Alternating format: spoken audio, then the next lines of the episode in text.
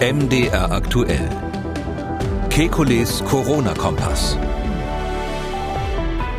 Donnerstag, 20. August 2020.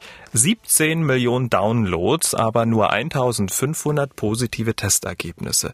Macht die Corona-Warn-App epidemiologisch aktuell Sinn? Dann Schnelltests für jedermann. Wie funktionieren sie? Wo gibt es sie? Was kosten sie? Außerdem SARS-CoV-2 nicht direkt bekämpfen, sondern austricksen.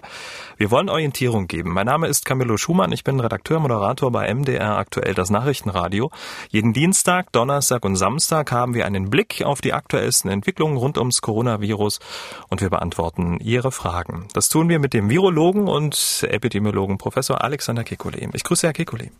Hallo, Herr Schumann. Und wir starten mal mit einem O-Ton, der kommt von Regierungssprecher Steffen Seibert. Es ist das Prinzip Freiwilligkeit, das von vornherein bei dieser App geherrscht hat und das, glaube ich, auch ganz wichtig ist, um Vertrauen in diese App äh, zu generieren. Die Menschen können selber entscheiden, ob sie sie runterladen und ja, sie können auch selber entscheiden, ob sie, wenn sie ein positives Testergebnis erhalten haben, das tun, was aus meiner Sicht verantwortungsvoll wäre, nämlich dieses positive Testergebnis dann ins Netz, zu, also in die App zu geben, damit andere gewarnt werden können. Aber es ist ihre Entscheidung. Tja, und offenbar haben sich sehr, sehr viele entschieden, die App runterzuladen.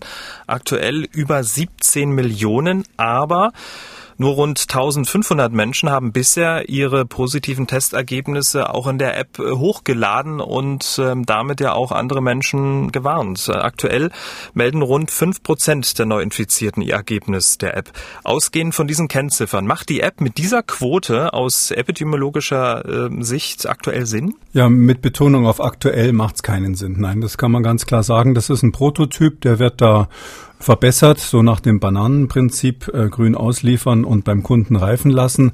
Ähm, das ist ja auch sinnvoll und ähm, ich habe schon ein paar Mal gesagt, ich glaube, das ist eine tolle Sache, sowas zu haben. Jeder Epidemiologe träumt davon, aber ich bezweifle, dass uns das bei dieser Pandemie jetzt noch helfen wird. Ähm, das ist aber kein Votum dafür, die App nicht zu benutzen, sondern dann haben wir sie für die nächste Pandemie oder für das nächste Problem.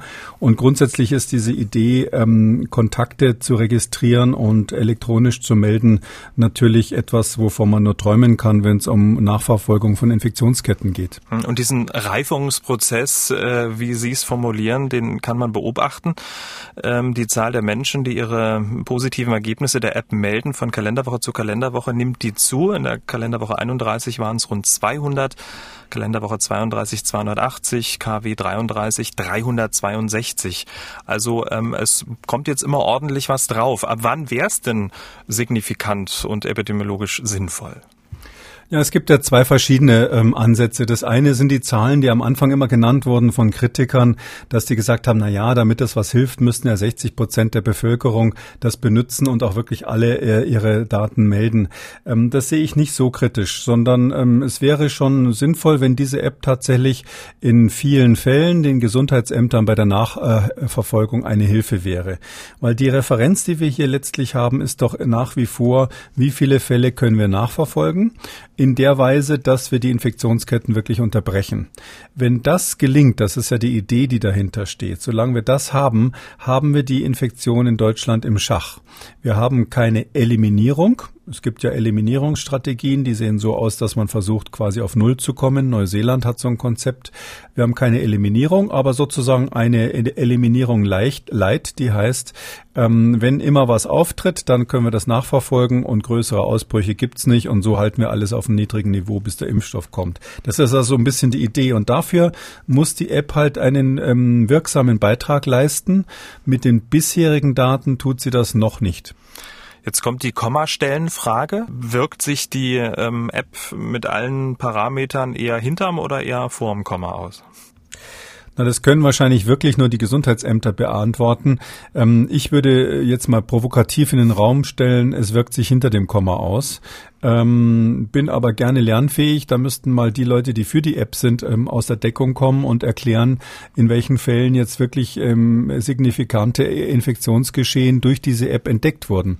Weil es geht ja letztlich darum, wenn Sie äh, positiv sind und Sie haben vor einer Woche äh, Ihren Nachbarn angesteckt. Der ist aber hauptsächlich zu Hause geblieben und das hat keine weitere Konsequenz gehabt. Vielleicht ist er auch äh, äh, gesund geblieben und hätte es gar nicht gemerkt. Dann ist das ja etwas, wo Sie mit der App oder mit der Nachverfolgung eigentlich keinen großen Vorteil haben. Wenn jetzt ein Gesundheitsamtsbeamter die gleiche Situation überprüft und dann sagt er, was hat denn der Nachbar für einen Beruf? Und dann sagen Sie ja, mein Nachbar ist Busschaffner oder sowas. Ja, dann sagt er, oh weh, den müssen wir aber ganz genau untersuchen, weil wenn der positiv ist, das könnte ja ganz fürchterliche Folgen haben. Diese Intelligenzleistung bringt Ihnen die App nicht. Und ähm, deshalb ist einfach die Frage, gibt es irgendwelche Situationen, wo man sagt, Mensch, das ist jetzt eine wichtige hm, Superspreader-Ereignis oder ein möglicher Ausbruch oder jemand, der eine besondere Risikoperson war im Sinne von Verbreitung, äh, da haben wir das gestoppt, nur weil uns die App den Tipp gegeben hat.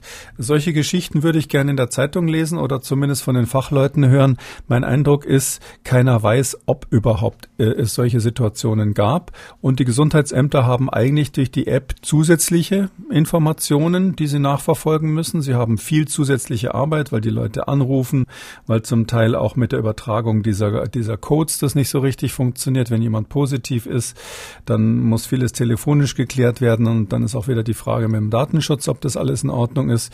Also mehr Arbeit, ja, aber ob es ihnen Arbeit gespart hat, das müssen die Behörden jetzt vielleicht mal öffentlich erklären. Hm, vielleicht ähm, ja, können sich ja mal einige Betroffene oder aus dem Gesundheitsamt gern anonymer bei uns melden. Die E-Mail-Adresse gibt's wie immer am Ende hm, der Sendung. Jetzt hat Herr Seibert ja auf die Freiwilligkeit nochmal sehr ähm, abgezielt, dieser App. Also alles ist freiwillig. Runterladen, melden und ob man dann auch tatsächlich ähm, eine Initiative ergreift, dann zu Hause bleibt oder zum Arzt geht, sich selber in Quarantäne begibt, etc. etc. Müsste man nicht äh, bei der Übertragung auf die Freiwilligkeit äh, verzichten und nicht äh, den Gesundheitsämtern diese, diese Macht geben, auch wirklich jeden Neuinfizierten dieser App dann auch zu melden?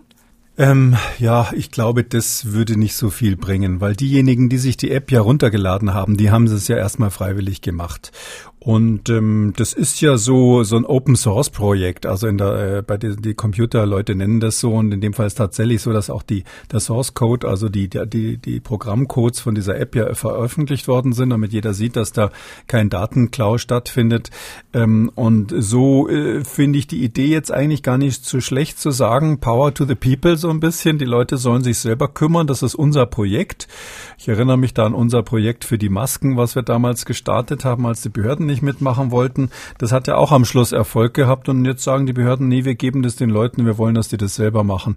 Ich finde das eigentlich eine ganz gute Idee. Das ist jetzt nicht so klassisch politisch, aber mir gefällt eigentlich dieser Ansatz, weil wir ja auch alle bedroht sind von dieser, von dieser Erkrankung und dass man da so ein gemeinsames Gefühl erzeugt und hofft, dass die Leute deshalb was machen, das finde ich richtig. Die paar, die dann wirklich sagen, ja, ich habe zwar die App und jetzt bin ich krank, aber ich will nicht, dass das irgendwie bekannt wird und jetzt melde ich es nicht. Ich weiß weiß gar nicht, ob das so viele sind. Der kleine Anteil, äh, äh, den Sie am Anfang genannt haben, der kommt, liegt wahrscheinlich eher daran, dass die Schnittmenge derer, die positiv getestet wurden in Deutschland, dass die einfach nicht besonders groß ist mit der Schnittmenge derer, die diese App auf dem äh, Smartphone haben. Etwa zehn Prozent werden gemeldet. Jetzt sind wir ja auf jeden Fall deutlich über 1000 und ähm, äh, ungefähr ein Zehntel so hoch ist die angeblich die Zahl derer, die über die App dann ähm, ihre ihren positiven Status bekannt geben. Ähm, ich glaube nicht, dass das heißt, dass 90 Prozent das nicht bekannt geben, sondern das heißt einfach, dass ähm, die Leute, die jetzt das Risiko eingegangen sind, die jüngeren Leute, die äh, vielleicht zum Teil auch aus anderen Kulturkreisen kommen oder, oder äh, bei uns einfach sagen, nee, ich mache da nicht mit bei dem ganzen Maskenquatsch und so weiter, die laden sich die App nicht runter. Und das sind ja die, die im Moment alle positiv werden. Hm. Gut, aber trotzdem unterm Strich ähm, die App auf einem guten Weg, dann für den Herbst, möglicherweise dann für nächstes Jahr oder für andere ja, Epidemien, da sie denn kommen. Ich glaube ja, das ist ein interessantes Experiment. Wir haben ja früher, man muss das ja in der historisch sehen. Also äh, ich erinnere mich, vor ungefähr 20 Jahren saßen wir in den USA in einem, äh, in einem Raum zusammen und haben mögliche Pandemien ähm, simuliert. Ähm, das war damals in den USA Volkssport, Pandemien zu simulieren. Man wurde fast jeden Monat zu irgendeiner Simulation eingeladen und ähm, da war immer die Frage, Mensch, wie viele Leute geben das denn weiter? Wie viele Kontakte haben die Menschen überhaupt? Da gab es Rechenmodelle, wo man Geldscheine genommen hat ähm, ähm, wo man überlegt hat, wie oft wird ein Geldschein weitergereicht. Das äh, berühmte Programm damals hieß Where is George? Wo ist George von George Washington? Weil das ein Kopf auf der amerikanischen Dollarnote ist. Und ähm, so hat man alle möglichen Simulationen gemacht, um zu gucken, wie, was für Kontakte haben Menschen eigentlich und was müssen wir da sozusagen für Parameter für die äh, Simulation äh, von Epidemien eingeben. Und für solche Zwecke ist es Gold, was diese App liefert, weil wir äh, tatsächlich da real Daten kriegen. Und ich bin ganz sicher, dass das äh, interessante Ergebnisse liefert. Also äh, ich bin nicht gegen die App. Bleiben wir mal bei weiteren Zahlen und äh, Fakten zu dieser App. Über 80.000 positive Diagnoseschlüssel wurden bisher verbreitet. Allerdings sind in dieser Zahl auch vom Server generierte Fake-Schlüssel integriert. Das Verhältnis liegt da wohl bei 4 zu 1, habe ich gelesen. Also Fake, also 4 zu 1, Fake zu echt. Also rund 20.000 echte positive Diagnoseschlüssel wurden da geteilt. Ähm, dann muss ähm, die App mit ihrem Algorithmus ja auch noch ausrechnen, ob es wirklich ein relevanter Kontakt war oder nicht. Also die üblichen Parameter, mehr als zehn Minuten Kontakt oder ein Abstand zum Infizierten, der war zu gering. Das sieht ja auch nochmal ordentlich aus. Da bleibt ja gar nicht mehr viel hängen, oder? Ja, das sind zwei verschiedene Themen. Das eine ist das mit diesen, mit diesen Fake-Schlüsseln. Das ist ja im Internet auch hämisch kritisiert worden. Äh, das ist eigentlich eine ganz clevere Lösung, weil man gesagt hat, ähm, es könnte ja sein, dass in bestimmten Regionen zumindest ganz wenige positive sind. Jetzt stellen wir uns mal vor, da wäre in der Stadt, wahrscheinlich dann in Ostdeutschland, wären nur zwei positive gewesen. Und jetzt äh, hieße das ja dann, dass ein schlauer Hacker letztlich dann rückverfolgen kann, wer die zwei waren, ähm, wenn die aus einer Region die einzigen waren, die gemeldet haben. Und drum äh, generieren diese Apps ständig ähm, quasi Rauschen, Hintergrundrauschen durch falsche Schlüssel. Ähm, und ähm, damit jemand, der irgendwie da Zugriff auf die Daten hat, nicht, äh, nicht Rückschlüsse äh, schließen kann, wer das war. Das ist völlig in Ordnung. Das ist also so eine Art äh, Spook, äh, wie sagt man, also so, so eine Art Täuschungsmanöver, äh, mit dem man also versucht, hier äh, die Daten zu schützen. Ähm, das andere ist jetzt die Frage, wie gefährlich waren die Kontakte? Und da übermittelt die App ja zusammen mit dem Diagnoseschlüssel, Diagnoseschlüssel heißt eigentlich nichts anderes, als dass man sagt, jawohl, ich war positiv. Mhm. Und ähm, äh, zusammen mit dieser positiven Meldung über, äh, übermitteln die immer etwas, das heißt Transmissionsrisiko-Level, TRL, das Transmissionsrisiko, also das Übertragungsrisiko-Level. Da gibt's Werte zwischen eins und acht 8 heißt hohes Risiko, 1 heißt geringes Risiko. Und das ist jetzt ganz interessant, sich anzuschauen, weil das wird tatsächlich zusammengesetzt aus verschiedenen Parametern, die, die eben da in der App drin sind. Sie haben es gerade schon gesagt. Das eine ist, wie viele Tage ist es her, ähm, dass ähm, diese ähm, Exposition, also dieser mögliche Kontakt stattgefunden hat. Das zweite ist, wie lang äh, war die Exposition, also wie lange war der Kontakt mit der, mit der Person, die da quasi auch gemeldet wird äh, von, von der App. Dann ist die Frage, wie stark wurde das Signal, da geht es ja um Bluetooth-Signale, wie stark wurde das abgeschwächt? Ähm, wenn die Abschwächung gering ist, war derjenige nah dran. Wenn sie starke Abschwächung haben, war der andere weiter weg. Und der letzte Faktor ist so einer, der äh, für die App spezifisch ist und meines Wissens noch nicht benutzt wird. Und daraus werden dann Werte von eins bis acht generiert. Aber das Interessante ist, dass wenn jetzt diese Website, die das veröffentlicht, recht hat, ist es so, dass die Hälfte aller vermittelten Kontakte äh, die Stufe eins hatten, also fast ungefährlich waren. Auf der Stufe eins bis acht wurden die Hälfte eingeordnet mit eins und etwa 25 Prozent mit acht. Übrigens dazwischen ähm, gibt ganz wenig Fälle nur auf den Stufen zwei bis sieben. Da sagt der Statistiker immer, da stimmt irgendwas nicht, weil das kann eigentlich nicht sein, dass die eins und die acht so überdominiert sind. Da ist dann irgendwas am Algorithmus nicht in Ordnung, weil die Verteilung dazwischen scheinbar nicht benutzt wird. Da gibt es scheinbar Gewichtung Richtung eins und acht. Aber trotzdem nur 25 Prozent waren also jetzt richtig in der gefährlichen Kategorie.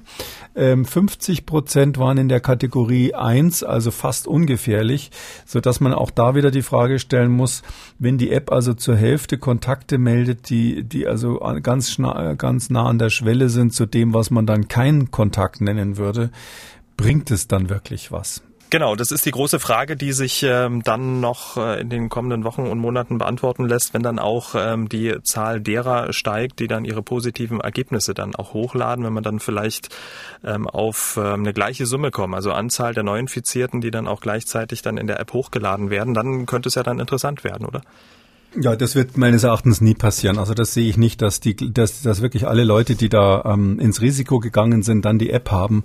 Ähm, es gibt ja durchaus da auch die Hemmung, wenn man äh, sich da outet, ob es jetzt mit der App ist oder anderweitig, dass dann dadurch, gerade dadurch, dass ja die Kontaktpersonen gewarnt werden, muss man ja damit rechnen, dass dann auch die Freunde gewarnt werden. Man selber weiß ja am besten, mit wem man Kontakt hatte. Und ähm, jetzt stelle ich mir vor, ich wollte es meinen Freunden eigentlich nicht sagen, dass ich positiv bin. Ähm, und jetzt klingelt bei denen überall die App und zwar genau bei meinen Freunden überall. Und die wissen dann ja relativ schnell, wer der gemeinsame Nenner ist, wenn ich sozusagen die Verbindungsperson bin. Also ich, ich kann mir schon vorstellen, dass jemand, ich will natürlich überhaupt nicht dazu aufrufen, im Gegenteil, aber jemand, dem das irgendwie peinlich ist, dass er positiv ist, der das aus irgendwelchen Gründen verheimlichen will, äh, dass er vielleicht über die Stränge geschlagen hat oder sonst was. Ähm, so jemand, der will dann auch nicht, dass alle seine Freunde gewarnt werden. Na gut, das passiert aber auch nur, wenn man sehr wenig Freunde hat. Dann kann man sehr nachvollziehen. Aber naja, naja, diejenigen, mit denen man in der letzten Woche Kontakt hatte, das äh, weiß nicht gut, klar, klar, klar, weil es um, gibt sicher Leute, die hatten da 200 Kontakte in der letzten Woche. Wissenschaftler tendieren da nicht so sehr dazu. Verstehe. Gut, äh, machen wir einen Strich unter die Warn-App. Äh, große Resonanz hatte unser Podcast Ausgabe 93. Darin hatten wir über die Probleme bei der Übermittlung der Testergebnisse von den bayerischen Autobahnen für die Reiserückkehrer berichtet. In diesem Zusammenhang haben Sie von Schnelltests gesprochen, die vielleicht weniger genau, aber dafür dann schnell ein Ergebnis liefern können. Ähm, Sie sprachen davon, dass es diese Tests gibt, in den USA zugelassen, auch schon angewendet werden. Und nun wollten ganz, ganz viele Hörer wissen, wo gibt es diese diese Tests? Welche Firmen bieten sie an? Was kosten sie? Und deshalb jetzt mal ein paar kurze Fragen zum Schnelltest. Und erstmal grundsätzlich, wir reden ja über Antigen-Schnelltests, also Tests, die bestimmte Eiweiße bestimmen, die vor dem Ausbrechen der Krankheit nachweisbar sind. Wir reden nicht über Antikörpertests. Ja, das ist ganz wichtig. Also es gibt ähm, die große Klasse der Antikörpertests. Das kann man sich so merken. Dafür muss man Blut abnehmen und stellt eigentlich nur fest, ob jemand Kontakt mit dem Virus hatte. Darüber reden wir nicht. Diese Antikörpertests sind ähm, sozusagen zur Bekämpfung des akuten Infektionsgeschehens äh, nicht besonders nützlich, sondern es gibt die Tests, die eben nachweisen, ob man im Moment ansteckend ist. Das ist ja das, die, die Gretchenfrage. Und dazu kann man entweder die Erbinformation des Virus feststellen, also die Nukleinsäure, die da drin ist, das ist eine RNA bei diesem Covid äh, SARS-CoV-2-Virus, oder man kann eben die Proteinhülle außenrum, das Vir dem Viruspartikel, wenn man so will, selbst nachweisen. Und dafür gibt's Antigentests. Hm. Und ähm, in anderen Ländern, ich habe es schon angesprochen, werden diese Antigen-Schnelltests ja auch schon verwendet. USA beispielsweise. Ja, die werden verwendet. Das, in den USA gibt's die. Der, der erste Test ist schon vor, vor Monaten in Taiwan mal ähm, entwickelt worden, wird dort munter verkauft. Ähm, und da gibt's verschiedene Varianten. Man kann so ganz grob sagen, es geht ja bei diesem Test ähm, darum, ähm, dass möglichst viele Menschen die Möglichkeit haben, aus meiner Sicht festzustellen, ob sie positiv sind. Ähm, wir haben ja jetzt gerade so ein bisschen auch über die Psychologie gesprochen. Was passiert mit jemandem, wenn er dann registriert ist? Will er das überhaupt? Will er, dass das bekannt wird? Und ich glaube, mm, dass es ganz wichtig ist, den Menschen die Möglichkeit geben, sich, zu geben, sich selber zu testen, möglichst schnell zu testen, situationsbedingt ganz schnell zu wissen, was los ist und ähm, dann auch selbst zu entscheiden, was man damit macht, weil ich fest überzeugt bin, dass äh, die Menschen im Prinzip vernünftig sind und wenn sie schwarz auf weiß sehen, dass sie positiv sind, sich dann auch vernünftig verhalten. Dazu gibt's ähm, jetzt praktisch gesehen drei Verfahren. Das eine ist die PCR, die glaube ich allgemein bekannt ist. Die wird in einem großen Labor gemacht. Nachteil ist, dass das eine aufwendige Logistik ist, auch relativ teuer. Ähm, der Vorteil ist, dass es äh, sehr zuverlässig ist. Das ist sozusagen unser Goldstandard.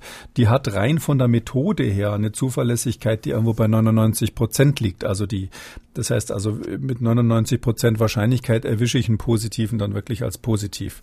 Da ist aber bei diesem Test wie bei allen anderen immer das Problem, wie habe ich die Probe abgenommen? Habe ich überhaupt bei diesem, mit diesem Tupfer da genug Material von der richtigen Stelle und habe ich es schnell genug ins Labor gebracht? Das haben alle Tests gemeinsam, dass das ein Problem ist.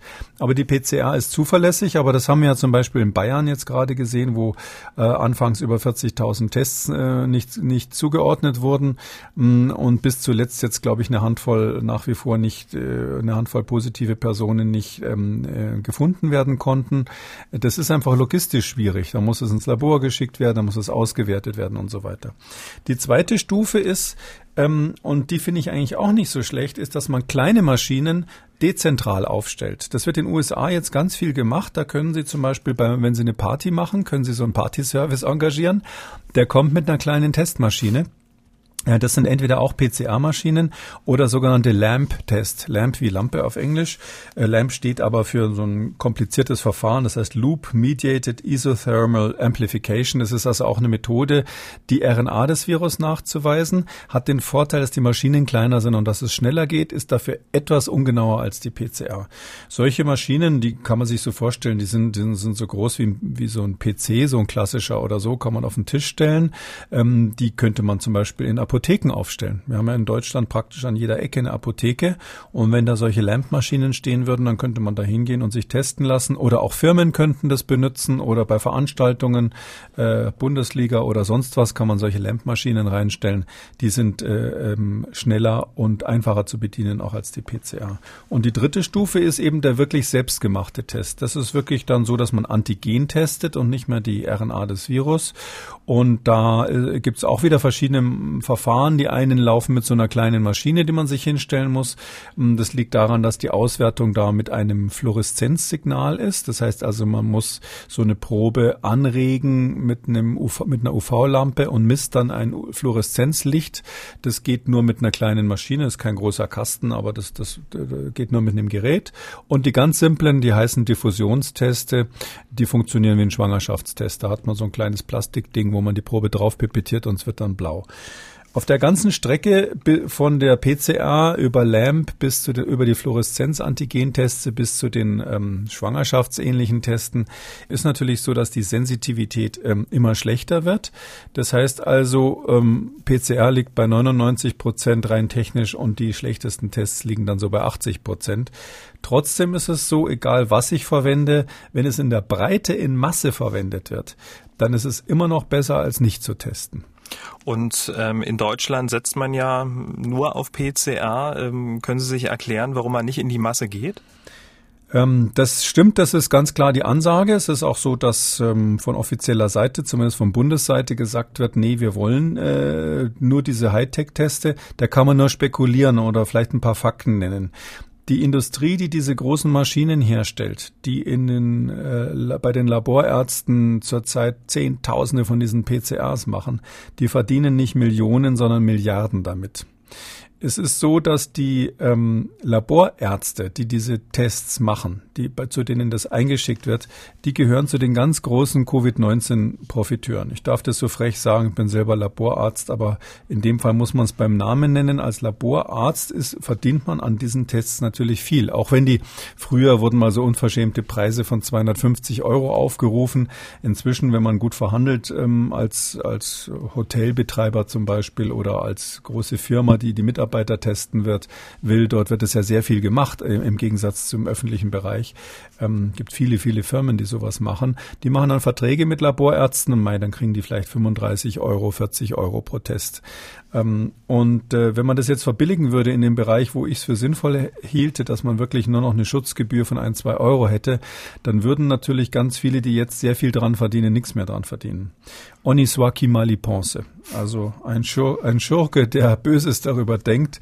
Ähm, ich will es niemandem unterstellen, dass er da sozusagen seine eigenen Interessen vor die der Allgemeinheit stellt, aber im Interesse der Allgemeinheit wäre es, einen Grassroot-Test zu haben, den jeder sozusagen selber macht. Ähm, wir haben ja sowas schon mal bei den Masken gehabt. Da äh, habe ich dann am Schluss dazu aufgerufen, dass die Leute sich selber Masken nähen, weil es keine offiziellen Masken gab. Da war ich nicht der Einzige, gab es dann viele, die solche Aufrufe gemacht haben. Äh, beim Test ist es halt einfach so, den kann sich nicht jeder selber backen, ja, sondern da müssen wir die Unterstützung ähm, der, äh, des Staates haben, dass der solche Tests für jedermann, sei es in der Apotheke äh, mit einem kleinen Gerät oder sei es wirklich dezentral zentral zu Hause, dass sowas zur Verfügung gestellt wird. Die Antigen-Schnelltests für jedermann sind aktuell auch noch ziemlich teuer. Außerdem gibt's gar nicht so viele Firmen, die sie anbieten. Für Privatkunden so gut wie gar nicht. Ich habe mit einer Firma Kontakt aufgenommen, die ihre Schnelltests für jedermann aus Südkorea bezieht und hier in Deutschland vertreibt. Die Box mit 20 Tests kostet im Einkauf 581 Euro netto. Da wird es in der Apotheke möglicherweise auch noch ein bisschen teurer werden. Also rund 30 Euro pro Schnelltest. Das ist ja auch eine ganze Menge. Solche Preise ändern sich mit der, mit der Menge. Das ist doch ganz klar, wenn sowas massenweise hergestellt wird. Und ähm, in Korea ist es eben so, das sind die ganz äh, frühen Hersteller, die das, äh, die das äh, exportieren. Das wird um die ganze Welt verfrachtet. Nicht alle diese Tests sind übrigens gut. Da muss man genau hinschauen, welche Tests gut sind und welche nicht. Mein Vorschlag war deshalb von Anfang an, ich meine, den habe ich äh, im Anfang März mal zu Papier gebracht, dass man wirklich äh, in Europa dafür Facilities aufbaut und sagt, wir bauen, wir stellen diese Tests hier in der EU EU-weit her, stellen die zur Verfügung und sehen auch zu, dass die von der Qualität Qualität halbwegs brauchbar sind. Äh, und dann ist man auch nicht weiterhin von Importen abhängig und dann werden die Preise natürlich auch viel niedriger. Hm, ist ja auch kein Hexenwerk, oder? Nee, das ist eben das, warum ich das so sage. Das ist, äh, wir haben ja in Deutschland ähm, im gerade im virologischen Testbereich muss man sagen, ähm, da gibt's in Berlin an der Charité den Christian Drosten. Das ist einer, der hat sowohl bei dem ersten SARS-Ausbruch 2003 als auch jetzt bei dem aktuellen Ausbruch jeweils einen der ersten Tests, nicht den einzigen, aber einen der ersten Tests weltweit zur Verfügung gestellt. Also der hat wirklich in äh, Windeseile, der ist ja Coronavirus-Spezialist schon, schon lange, der hat in Windeseile diese Tests auf die Beine gestellt. Das heißt, sowas können wir im Prinzip. Jetzt ist äh, das Berliner Labor jetzt nicht spezialisiert auf Antigen-Teste, aber da kann ich nur sagen, es gibt ja solche Teste für Influenza. Also für Influenza A und Influenza B können Sie direkt so einen Test aus der Schublade nehmen und den machen. Es gibt die für RSV, das ist so ein Virus, was bei Kindern eine Rolle spielt. Es gibt die für Streptokokken. Es gibt die auch für Schwangerschaft und so weiter und so weiter. Also ich weiß gar nicht, wie viele Kisten voll dieser Tests Sie kaufen können. Warum gibt so einen Test nicht für SARS-CoV-2? Das ist wirklich technisch machbar. Weltweit werden die verkauft. Einige haben auch sehr gute Daten, also dass diese Werte, die Sensitivität und die Spezifität wirklich in dem Bereich sind, wo man das empfehlen kann. Und ich bin der Meinung, dass wir sowas hier haben sollten. Wenn nicht, wenn nicht als ähm, Do-it-yourself-Test, dann zumindest so ein dezentrales kleines Gerät, was vielleicht in jeder Apotheke oder Arztpraxis stehen könnte. Hm, ähm, wenn jetzt ähm, Apotheken genau so einen einfachen, schnellen Antigen-Test verkaufen, droht ihnen eine Strafe bis zu 30.000 Euro. Das ähm, wird auch heftig äh, diskutiert äh, in der in der Branche und ähm, deshalb viele aktiv am Markt agierende Apotheker und das ist jetzt auch die Antwort wieder des äh, des Unternehmens, das ich angeschrieben habe, was diese ähm, Schnelltests hier nach Deutschland importiert. Viele am Markt agierende Apotheker haben die Situation so geregelt, dass sie mit Ärzten kooperieren und mit Gutscheinen arbeiten. Der Kunde geht in die Apotheke, zahlt dort für den Test, bekommt einen Gutschein mit der Zieladresse des Arztes, der diesen dann in der Praxis durchführt, den Test. Ärzte beziehen aktuell verstärkt unsere Antigen-Tests direkt und bieten dies ihren Kunden, Patienten als Igelleistung an. Wir empfehlen den Menschen, ihren Arzt diesbezüglich konkret anzusprechen, sofern der Wunsch besteht. Ähm, ganz schön umständlich, oder? Ja, na, wir sind in Deutschland ja ein Ständestaat, nicht? Das ist, da können wir auch stolz drauf sein. Das Ständewesen ähm, ist ähm, weltweit, meine ich, tatsächlich von den Teutonen mal erfunden worden hier. Und ähm, die Stände, die sich noch am härtesten behaupten, das sind die Ärzte, Apotheker und ähnliches, vielleicht nur noch von den Fliesenlegern getoppt. Und es ist so, dass einfach klar, das ist so, der Arzt will natürlich nicht, dass irgendwie jeder daherkommen kann und sich selber testet. Das, äh, deshalb ist sowas reglementiert reglementiert und es ist ja auch richtig, dass für die Apotheken extrem strenge Auflagen sind, ähm, damit die nicht ähm, äh, nur noch Quatsch machen und, und Sachen verkaufen, äh, die möglicherweise für die Patienten schädlich sind. Wenn man sich das anschaut in den USA, da gehen sie in so einen großen äh, Grocery Store irgendwo rein, so einen Lebensmittelladen, da gibt's hinten eine Ecke, da steht Apotheke drüber und da können sie sich entweder die Pillen selber nehmen oder bei denen, die verschreibungspflichtig sind, steht jemand und drückt ihnen das in die Hand, der also mäßig dafür dafür ausgebildet ist. Da sind wir in Deutschland wesentlich besser.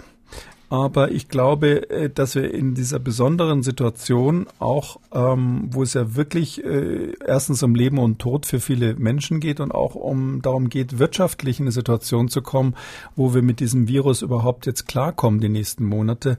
Ich glaube, da müssen wir diese äh, Partikularinteressen unserer Stände mal hinten anstellen. Und diese Tests, muss man auch sagen, werden ja auch getestet. Und zwar eine Schweizer Organisation macht das, Website finddx.org. Was genau macht diese Organisation? Ja, Feind ist so eine Non-Profit-Organisation, eine von vielen, die sich schon seit vielen Jahren darum kümmern, dass ähm, Tests für ungewöhnliche Erkrankungen entwickelt werden.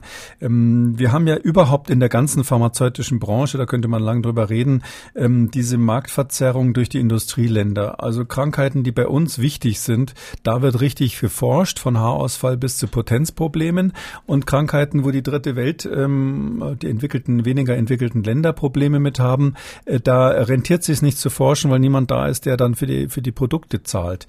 Das ist schon lange erkannt bei den Therapeutika, also bei den Medikamenten. Ähm, da gibt es eben spezielle Organisationen, die sich kümmern, dass zum Beispiel gegen Flussblindheit Medikamente entwickelt werden oder Impfstoffe auch entwickelt werden. Und der Feind ist das Pendant dazu für die Tests. Die sorgen sich also schon lange dafür, dass also Tests für seltene Erkrankungen, die auch dann in den Tropen zum Beispiel brauchbar sind, entwickelt werden. Ähm, ich sag mal Beispiel Malaria oder Gelbfieber. Da wollen sie natürlich, dass man dann wirklich in jedem Dorf irgendwo schnell, schnell gucken kann, äh, ja oder nein. Und dafür sind eben solche Antigen-Schnelltests, die man unterwegs machen kann, ideal, weil die zum Beispiel auch nicht so temperaturabhängig sind, brauchen sie keinen Kühlschrank mitnehmen, haben sie nicht groß Abfall mit Chemikalien und so weiter. Gut, das Plastikding landet dort natürlich meistens einfach in der Umwelt. Aber so, um sowas kümmert sich Feind. Und die haben eben jetzt unter anderem auf ihrer Webseite auch das Angebot, dass jeder, der einen ähm, Covid-19-Test hat, das zielt speziell eben auf äh, selbst, selbst zu machende kleinere Tests. Ähm, der kann das dorthin schicken, das System, und die äh, beurteilen das neutral. Das finde ich eigentlich sehr gut, weil das äh, sonst so ein bisschen jeder selber macht. Gerade in der EU ist es ja so, dass die Zertifizierung für solche Medizinprodukte noch selbst gemacht werden kann. Das wird demnächst geändert. Aber es ist so, dass ähm, man das dorthin schicken kann und dann wird auf so einer Webseite, da gibt es ein interaktives Sheet, da können Sie dann nachgucken, wie die Sensitivität ist, die Spezifität, wo man es kriegt, wo der Hersteller ist und all diese Dinge. Und die führen das meines Erachtens vernünftig zusammen. Hm. Und ähm, um auch unter diesen Themenkomplex noch einen Strich drunter zu ziehen, also Antigen-Schnelltests haben wir jetzt alles mal ein bisschen durchdekliniert und viele Hörer dieses Podcasts werden sich jetzt fragen, mein Gott, Jetzt hat ja Schumann die ganze Zeit von einer ominösen Firma gesprochen. Ich möchte in diesem Podcast keine Werbung machen. Ähm, googeln Sie einfach mal Antigen-Schnelltests. Sie werden schon fündig werden. Ich glaube, es gibt, äh, meines Wissens gibt es fünf, äh, die schon äh, CE-zertifiziert sind, die so mobil sind. Es gibt natürlich noch ein paar mehr. Ähm, also ich würde jetzt mal sagen, Tests, wo es sich lohnen würde, dass wir die in Europa nachbauen und hier Massen an Massenproduktion starten, gibt es bestimmt drei, vier, die da in Frage kämen. Und ich würde wahrscheinlich ähm, das so ähnlich machen wie beim Impfstoff.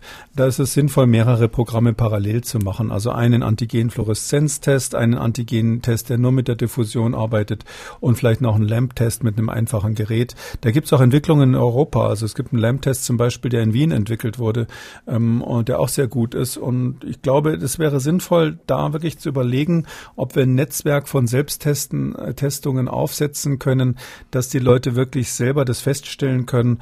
Nur noch mal zum Schluss. Ich bin fest überzeugt, dass selbst der härteste Covid-19-Leugner, sowas soll es ergeben, wenn der schwarz auf weiß sieht, ich bin jetzt positiv, dass der nicht mehr seine Oma besucht und dass der sein Verhalten ändert, weil so ist keiner bei uns, dass der sagt, ich bin jetzt krank und jetzt gehe ich gerade raus und stelle, steck alle anderen ein. Selbst wenn der sich top gesund äh, fühlt, bleibt er dann eher zu Hause und, und, und geht mal abends nicht auf die Party. Zum einen kann man natürlich mit Tests auch äh, eine weitere Infektion ähm, verhindern, beziehungsweise dann die Weitergabe, aber sicherlich gehen ein, die eine oder andere auch durch die Lappen und da gibt es ja auch die Möglichkeit, ähm, ja, vielleicht über den Umweg das Immunsystem ähm, da schon darauf vorzubereiten, dass da möglicherweise ein Virus eintritt, äh, was vielleicht verheerende Folgen haben könnte. Welche Möglichkeit gibt es da der Therapie? Naja, wenn das Immunsystem vorbereitet wird, das wäre ja die klassische Impfung. Ähm, da gibt's zwei Varianten, aktiv und passiv. Die sogenannte aktive Impfung ist das, was jetzt auf der ganzen Welt versucht wird. Äh, Putin hat's wohl schon geschafft, sagt er zumindest. Das heißt also Menschen impfen in dem Sinn, dass das Immunsystem weiß, hallo, da kommt jetzt gleich was. Ähm, eine passive Impfung wäre, wenn man Serum nimmt von Menschen, die schon ähm, die Krankheit durchgemacht haben, die Antikörper da drinnen haben und ähm, dadurch quasi ganz früh verhindert, dass die Krankheit auftritt zurücktritt oder auch Bestandteile von diesem Serum. Ähm, das sind so die klassischen Methoden, des, wie wir das Immunsystem so ganz normal kennen. Das Immunsystem, denken die meisten Menschen, besteht eigentlich aus Antikörpern, die man gebildet hat bei einer Infektion. Und wenn der gleiche Erreger wiederkommt, dann fangen die Antikörper das weg. Und wer hier zugehört hat, der weiß, oh, da gibt's aber auch noch Zellen, also eine zelluläre Immunität gibt's auch noch, die bei Covid-19 eine Rolle spielt. Das beides ist aber nur ein kleiner Teil unseres Immunsystems, nämlich das Lernende, der lernende Teil des Immunsystems. Wir nennen das erworbene Immunität oder adaptive Immunität. Das ist so was ganz Modernes in der Evolution. Das gibt's nur bei Wirbeltieren und höheren Tieren. Aber vorher, ähm, die ähm, schlapp 3,5 äh, Milliarden Jahre vorher in der Evolution war es so, dass die ganzen Lebewesen das noch nicht hatten. Die hatten etwas, was wir heute ein, äh, angeborene Immunität nennen. Und diese angeborene Immunität, die ist eigentlich früher immer für so ein ganz primitives System ge gehalten worden. Da hat man gedacht, das ist so der, der so Neandertaler Teil, so ein bisschen des Immunsystems. Aber erstens die allermeisten niederen Lebewesen, die es gibt, von Insekten über Schnecken und Krebse und so weiter, die haben nichts anderes. Bakterien sowieso nichts anderes. Und zweitens ist es so, dass auch die höheren Lebewesen, also Wirbeltiere, dass die beide Systeme parallel haben. Also wir haben das mit den Antikörpern, das moderne, äh, entwicklungsgeschichtlich modernere System, aber wir haben sozusagen auch noch die alte Version des Windows 1.0, das läuft bei uns auch noch im Hintergrund und das hat den Vorteil, ähm, dass es sehr, sehr schnell ist. Das ist ein extrem schnelles Abwehrsystem, dafür auch ziemlich ungenau. Das haben wir von Bakterien geerbt und dieses Abwehrsystem, das hat man jetzt rausgekriegt, das spielt sowohl eine Rolle bei der Entwicklung schwerer Verläufe von Covid-19, als auch ähm, ist möglicherweise ein Ziel für therapeutische Ansätze. Hm, ich wollte gerade sagen, das wirkt ja sehr, sehr schnell. Also die heftige Immunreaktion, die da ausgelöst wird, die den Körper schwächt und am Ende verletzlich macht. Und genau das soll verhindert werden, diese schnelle Reaktion des Immunsystems. Wie genau in dieser neuen, diesem neuen Therapieansatz? Ja, der Ansatz, der ja da jetzt besprochen wird, das ist aber nur einer von vielen, muss man sagen. Das wird gerade diskutiert, weil es eine Arbeitsgruppe in Jena, eine Firma in Jena gibt, die da äh, so einen Antikörper herstellt dafür. Das ist nur ein Ansatz von vielen, aber letztlich ist es so, ähm, man kann sich das so vorstellen, dieses einfache Immunsystem, dieses, dieses primitive, angeborene Immunsystem funktioniert letztlich so, dass die virusbefallene Zelle in dem Moment, wo das Virus da drinnen ist, sofort so eine Art Alarmsignal aussendet und ähm, zwar in Form von, äh, von chemischen Botenstoffen, sogenannte Zytokine sind das, die heißen chemische Botenstoffe. Das heißt also, diese äh, Zellen, die arbeiten also nicht wie Nervenzellen mit Kabel, sondern die haben schon die drahtlose Kommunikation erfunden, aber eben mit chemischen Substanzen und die alarmieren dann ihre Umwelt und dann kommen andere Zellen und produzieren verschiedene ähm, weitere Stoffe, die ähm, weitere Zytokine, die wieder neue Zellen anlocken, zum Beispiel Fresszellen. Da gibt's im Blut Blutzellen, die heißen äh, Makrophagen und ähm, Granulozyten, neutrophile Granulozyten. Das sind so Fresszellen im Blut, weiße Blutkörperchen letztlich kann man sagen. Die werden dann angelockt und kommen ganz schnell und fangen an, alles zu verspeisen, was irgendwie im entferntesten aussieht, als wäre es Virus infiziert. Und wenn es gut geht, dann hat man ruckzuck eine Reaktion und das Virus ist so halbwegs im Schach, verschwindet wieder und ähm, ein paar Tage später kommen dann die Antikörper, damit das Virus, wenn es wieder auftaucht, ähm, keine neue Infektion machen kann. Eigentlich ein ganz gutes Konzert. Aber wir wissen, dass bei Covid-19 das insofern aus der Kontrolle gerät, als wahrscheinlich dieses Virus am Anfang dieses angeborene Immunsystem äh, teilweise ausschalten kann. Das schafft es also tatsächlich, diese bisschen primitivere Variante, ähm, ich sag mal so, dieses immunologische Fossil, was wir da noch haben, das auszuschalten. Und dadurch kann das Virus sich am Anfang hemmungslos vermehren. Und wenn das dann später zu der Immunreaktion kommt, auf diese inzwischen relativ stark stattgehabte im, im Virusvermehrung, dann gibt es eben eine zweite Krankheitsphase. Und in dieser zweiten Krankheitsphase, da werden die Leute dann plötzlich schlagartig krank und zwar hauptsächlich, weil die angelockten Fresszellen anfangen wie verrückt eigene Körperzellen kaputt zu machen.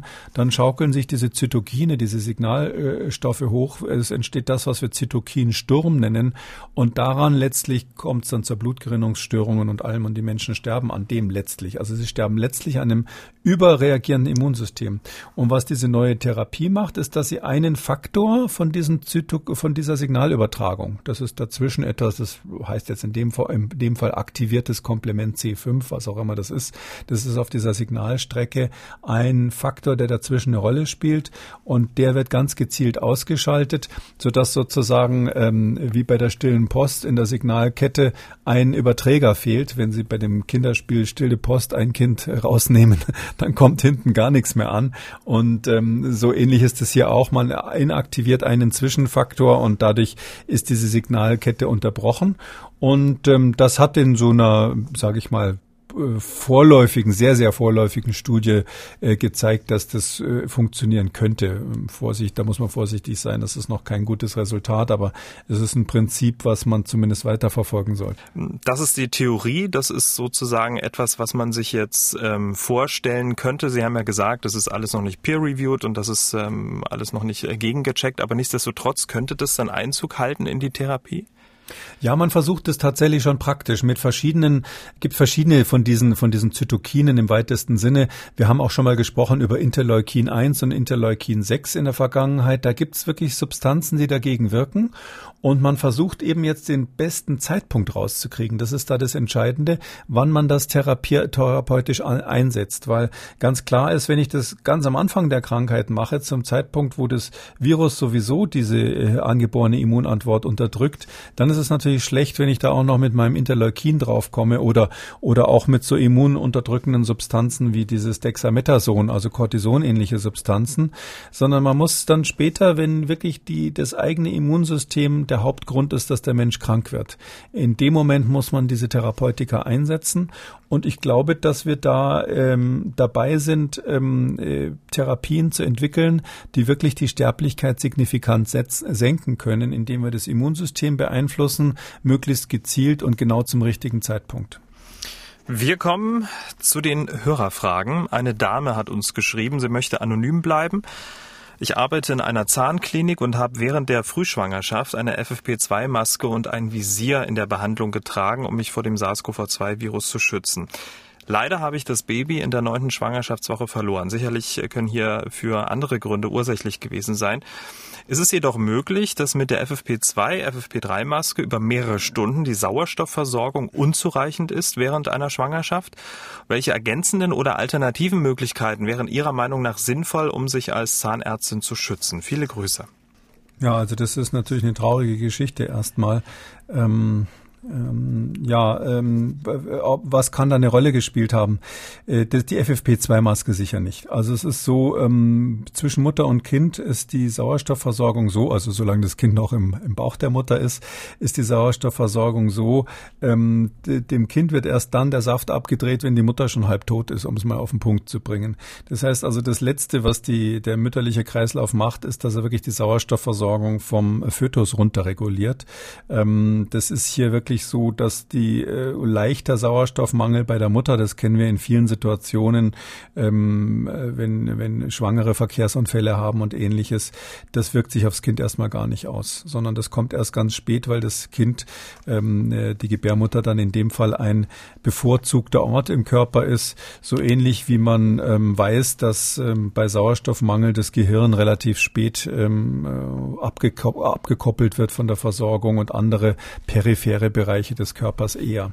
Ähm, daher muss man sich da insofern keine Sorgen machen. Also an der, an der Maske hat es mit Sicherheit nicht gelegen. Und trotzdem ist natürlich jetzt ähm, die Angst auch groß. Das ist natürlich auch was Irrationales. Deswegen die Frage, welche ergänzenden oder alternativen Möglichkeiten gäbe es? Als? Also Schwangere sollten sich natürlich auf jeden Fall vor einer Covid-19-Infektion schützen. Wir haben keine Hinweise darauf, dass äh, das Kind besonders geschädigt wird. Ähm, das ist aber, äh, sage ich fast schon, ein typischer Wissenschaftlerspruch. Wir haben keine Wissenschaft Hinweise darauf.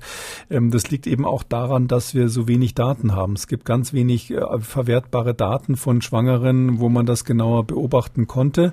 Aber anhand der Daten, die bis jetzt da sind, gibt es keinen Hinweis auf eine Schädigung des ungeborenen Kindes.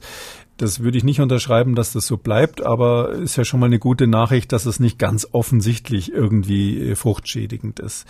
Das andere ist, ähm, wir wissen aber sehr wohl, dass die Krankheitsverläufe bei der Mutter, also bei der Schwangeren, dass die schwerer sind bei Covid-19. Also Mütter sind, äh, also werdende Mütter, äh, möglicherweise auch noch im, im, im Wochenbett, das weiß ich jetzt nicht genau, die sind ähm, stärker gefährdet.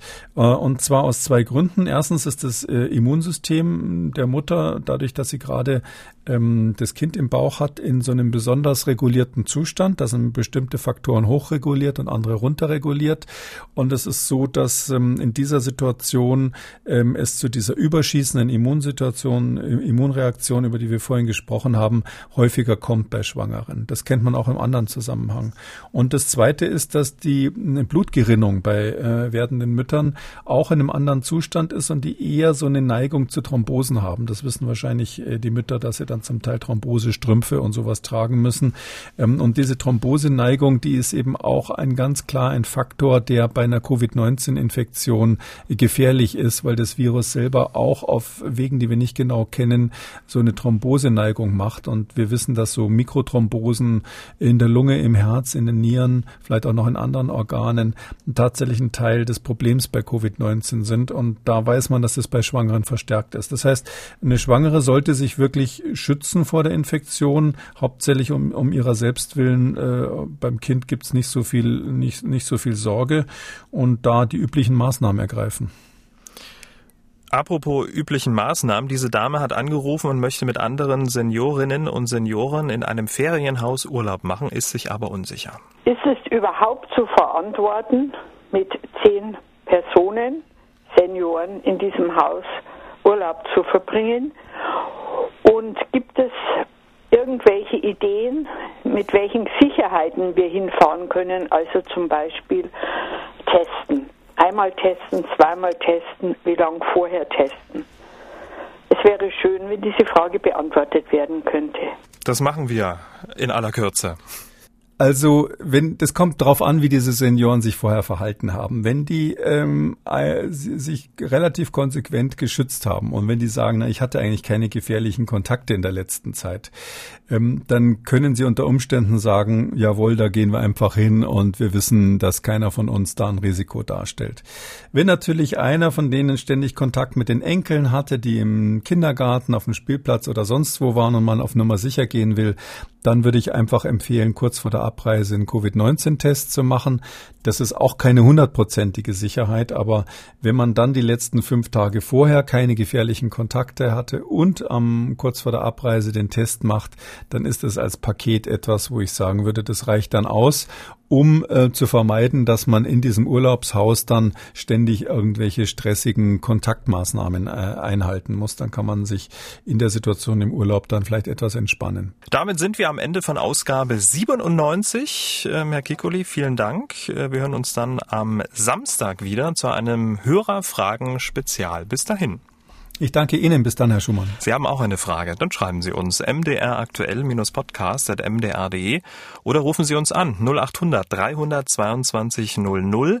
Kekulis Corona-Kompass als ausführlicher Podcast auf mdraktuell.de, in der ARD-Audiothek, bei YouTube und überall, wo es Podcasts gibt. MDR aktuell. Kekules Corona-Kompass.